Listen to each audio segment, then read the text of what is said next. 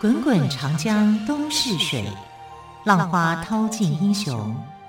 是非成败转头空。古今多少事，都付笑谈中。陪你说历史，汪培制作主持。欢迎朋友们再次收听《陪你说历史》节目，我是汪培。同样再次为朋友们邀请到历史专栏作家于远炫老师来到节目当中。老师好，主持人好，听众朋友大家好。老师，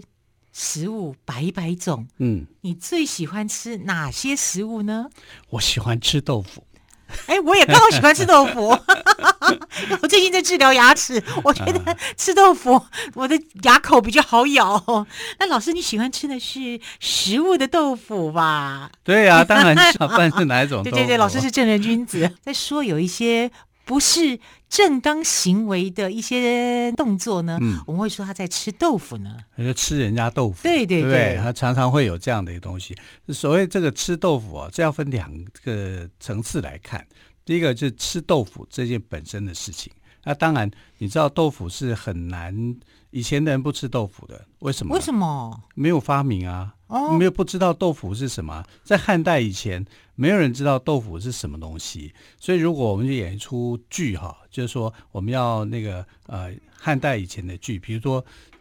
春秋战国的时候，你告诉他豆腐是什么，他做不出来，因为还没有发明，还不知道什么叫做豆腐。啊，等到西汉以后，哈、就是豆腐发明出来以后，慢慢才有了这个豆腐的料理。说真的讲，这个豆腐的料理啊，是一个创举。为什么呢？因为它可以适用各种的这个食材，很多食材跟豆腐啊搭在一起，它就变得特别的有意思。比如说我们呃这个客家人所做的这个呃客家小炒，客家小炒里面如果没有豆腐啊，没有鱿鱼啊，没有一些菜这样搭配起来的话，它就很难有这种似文似炒的这种感觉。好，那你看我们的豆腐哦，花样非常的多，有嫩豆腐，有老豆腐，有冻豆腐？嗯对，有又老又嫩的 豆腐，有个老皮嫩肉，对不对对哈对对看起来老老的，吃起来嫩嫩有的，芙蓉豆腐，呃 很那嗯多太哦多了啦。对呀鸡蛋豆腐。这个哎，有些豆腐它表面上叫做豆腐，但其实不是哎。比如说这个花生豆腐，嗯，还有百叶豆腐啊，这些其实都叫豆腐，只是说形容它的那种口感柔软，像豆腐。但其实花生豆腐就花生做的啊，然后百叶豆腐它其实是一种呃食材的再处理，不是真正的豆腐啊，它还是有一些区别的，程度上还是有一些区别的。可是我们在想说，豆腐哦这么神奇，对不对？什么时代才开始有的？我刚刚说了嘛，汉朝以前没有人吃过豆腐，汉朝以后啊，发明了以后就开始有了。那是谁发明的？那是西汉的时候呢，一个这个皇室的成员，皇家哦、贵族哦，叫做淮南子刘安。淮南子好熟哦。淮南子是一本书啦，哦啊，他是淮南王啦，啊，就是在汉朝的时候啊，这个呃，他刘安的父亲呢、叫刘长，他也是淮南王。可是淮南王呢，正好他碰到的时代是汉文帝的时代，那汉文帝就想要把他的他当皇帝以后啊，就想要把其他的封国慢慢的减少啊，因为呃，我们知道秦朝的时候是郡县制，由中央来统一来处理。可到了汉朝了以后呢，它变成郡县郡国平行制啊，有的地方是一个封国，有的地方是中央所管的一个郡县。那这对皇帝来讲，就是我慢慢要把这些封国慢慢给收回来、嗯啊。所以在汉文帝的时候，其实就在做这个事情了。那当时这个淮南王哦，这土地很大，然后他就找了一个理由，把淮南王给废了啊。当当时淮南王叫刘长，是刘邦的儿子啊。嗯，然后这个他就把淮南王的这个地地盘哦分为三个国家，你本来从一个国家，然后把它变成三个国家，哎，你会不会讲说一个国家变成三个国家，那不是多了很多封国对吗啊？，对啊。对不对 而？且人人有王座，我刚刚是啊，还但他没有纠纷。但他的目的是我把你一变成三，是要分散你的权权利对，它主要的不是大小，是分散你的权利，然后把你从一个大的国家变成三个小的国家。然后你就不会有什么力量去抵抗它。啊，这叫重见诸侯而少其力，啊，就是汉朝的一个政策。好，所以淮南王刘长是因为这样子哦就被废掉了，但是废掉以后，他的三个儿子就继承了，啊，变成了三个封国。那其中有一个孩子叫刘安，他就继承了淮南王原来的这个名称，这表示说他是很有能耐的。刘安这个人哦，在历史上哦很特别，为什么呢？因为他有很多门客，那些门客就帮他收集写了一本书，叫《淮南子》。那《淮南子》的内容里面呢，就五花八门，有自然，有科学，有什么？现在像是一个哇，好百科科全普 哦，其实它就是一个中国古代的科普的书籍。对，感觉有点百科全书的前身的感觉。有那种，但是没有那么多。是啦啊就因为汉代那个时候的这个书籍不普遍的，你还是要写在竹简上面的哈，所以他能够完成这个作品呢、已经非常非常的厉害了。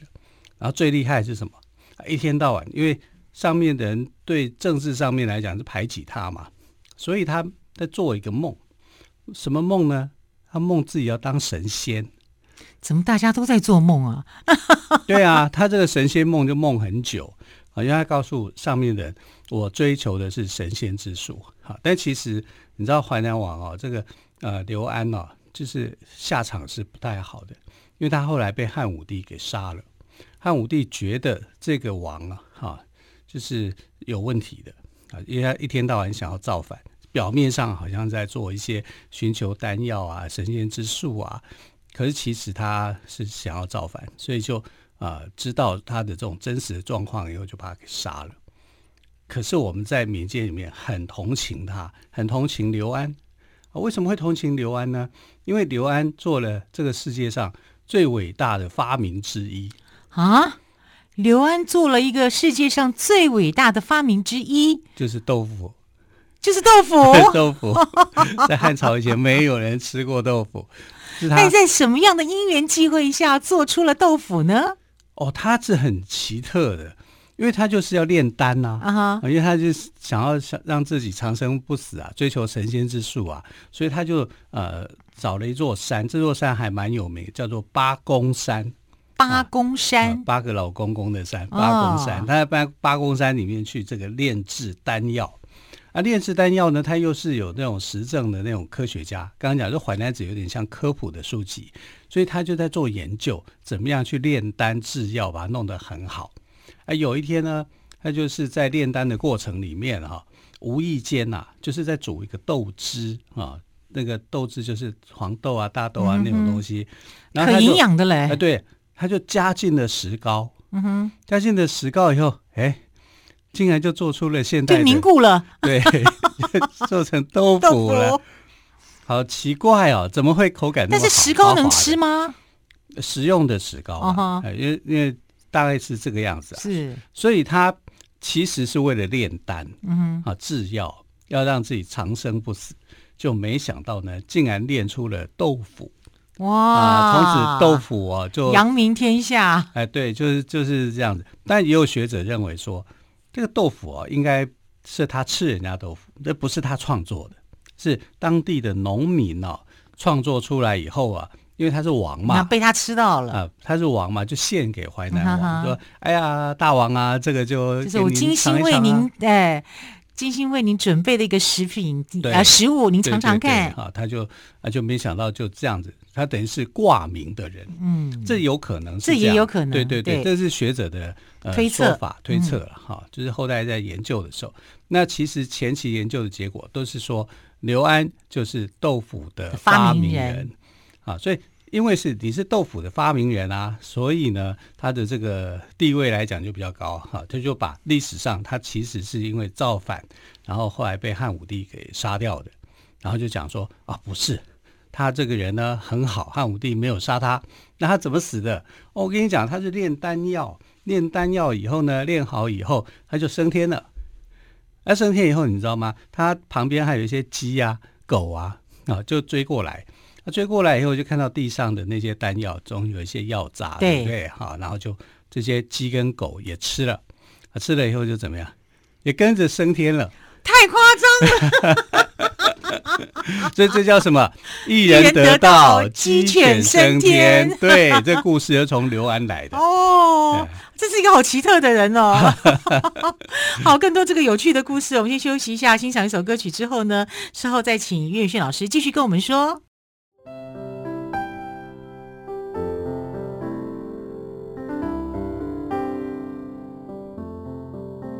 听见台北的声音，拥有颗热情的心，有爱与梦想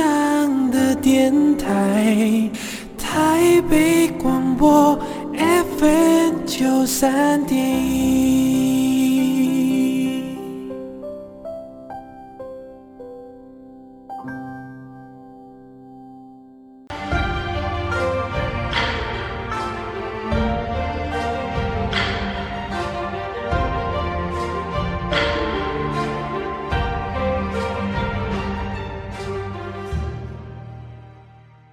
陪你说历史节目，我是汪培。今天特别来宾，历史专栏作家于远炫老师跟我们要来谈的是“吃豆腐”这句话的由来，以及“闭门羹”这三个字的由来。老师好，我们刚刚谈到了吃豆腐哦，您说有两种可能，一个呢就是淮南子自己发明的，一个呢是别人请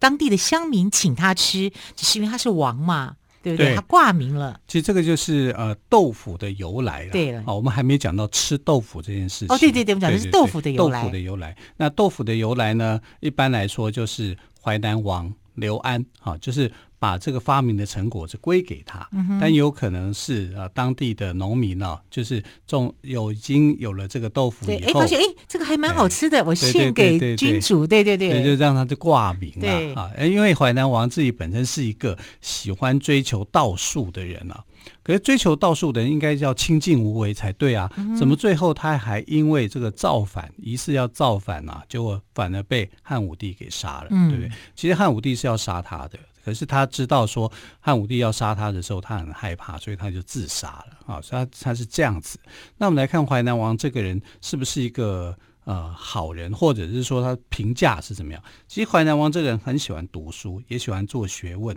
像这个《离骚》做注的第一人，在历史上做注的第一人就是这个淮南王刘安哇，啊，所以他其离实骚很是难念呢。对呀、他是很有才华、很嗯有才气的一个人，所以他才能够找了很多人来做这个《淮南子》这本书嘛。啊，这里面是有很多科普的知识的，而且呢，他要把这些呃很厉害的这些学者专家们哈、找来，大概有总共有八个人，啊他们就在那边研呃研究这个丹药啊，去炼丹，就炼丹炼成豆腐，还蛮有趣的。我觉得很害。厉害，那后来不是 把鸡丹炼成豆腐。 对，可是后来不是他们鸡犬升天吗？对一啊人得道，鸡犬升那天嘛。那结果呢？都对升啊天了啊啊，所以他们这个炼丹的那座山就被称为叫做八公山，因为八个八个学者专家聚集在那里嘛，所以就叫八公山。八这个样学者专家聚对集在那里做什么？啊就是炼丹呐、啊，哦啊，一炼起丹以炼丹后，对啊，都升天了， 这吃豆腐有关系吗？啊，这跟豆腐就没有就没有关系这了只是说豆腐这件事情哈、嗯哼是这个淮南王刘安跟他的团队。如果是我来解释的话，我认为是他跟他的团队哈、无意间所创造出来的一个美味的食物。 嗯，啊，这样一个过程里面来啊，说真的。真的豆腐是很美味那耶，这是很厉害的啊对发明，因为你这样发明豆腐以后，哇，好多菜，啊那有后来有很多获菜得都米可以其这样林奖吗？呃，那应该要当颁当给对他，对对对不对？ 所以应该要办一个淮淮南王奖这对样对子，对对对，啊至少来个比比登嘛。啊，对啊，啊，你看这个厉害啊，真的是非常厉害。我觉得刘安让我印象深刻，就是他发明了豆腐这件事情，嗯那其他东西好像就怎么不怎么重要，所以对刘不对安就是当年的江正成或阿 基师，对， 给人家明明就是炼丹炼丹师，师。但他这个创作哈，这个发明啊，哇，在各代以后就大家在那边拼命去研究，怎么样让豆腐做得更好。更好吃啊，所以在唐朝的时候，有个和尚叫鉴真和尚。那鉴真和尚呢，后来他就东渡到日本去，到日本去呢，他就把这个做豆腐的方法教给日本人。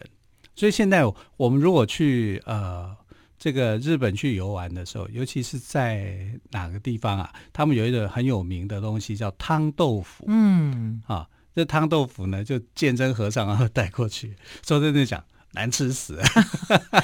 应该是说个人口味不同啦， 就是对。很清淡，对很清淡，里那面有日很多本人的怀石石料理不是这都样是一子小块一小块一小那块的个吗？大大的木桶里对啊面 装几个 豆腐，种个然后小小的豆腐，对对。。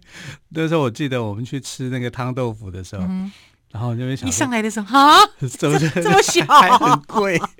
对对，呃而且还蛮不对便宜然后的。我们这种家常豆腐的比它 好吃，对。但这个就是这就是各地的习俗不对吃还法有不一样。对，因为他们尊重那个过对程，就说哎呀，这个豆腐怎么酿造，这个对水怎么样，又怎么样对，，我们要习物啊，少少的吃也是对大自然对食物的尊重。那还卖那么 贵。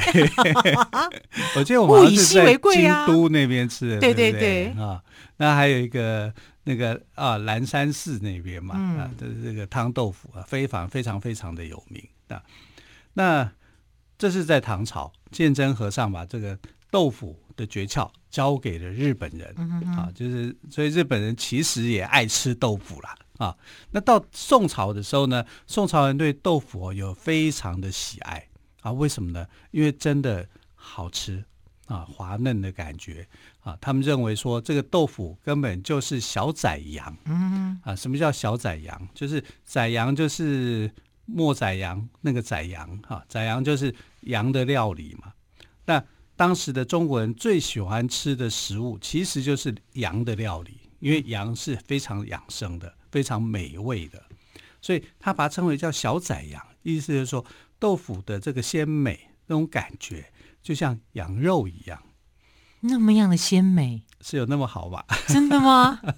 这是宋朝人的一个说法。啊我们大概把它这样当做一个一般的食物，所以没有说特别的看重。哎，，对。其实豆腐有很很高的营养。对对对，但后来你知道，在医书医生也认为说吃豆腐啊，豆腐这件事情是有很高的营养，就像你所说的，这谁说的呢？明朝的大学者、大医师李时珍，啊，对连李时珍都肯定豆腐的功哦效。在那个《本草纲目》里面他就有去记载，而且他认为说这个豆腐就是淮南王刘安的发明啊，所以呃，现在很多人都认为说，呃，这个中国的豆腐的起源就是淮南王刘安呐、应该是没什么问题啊，或者是说啊、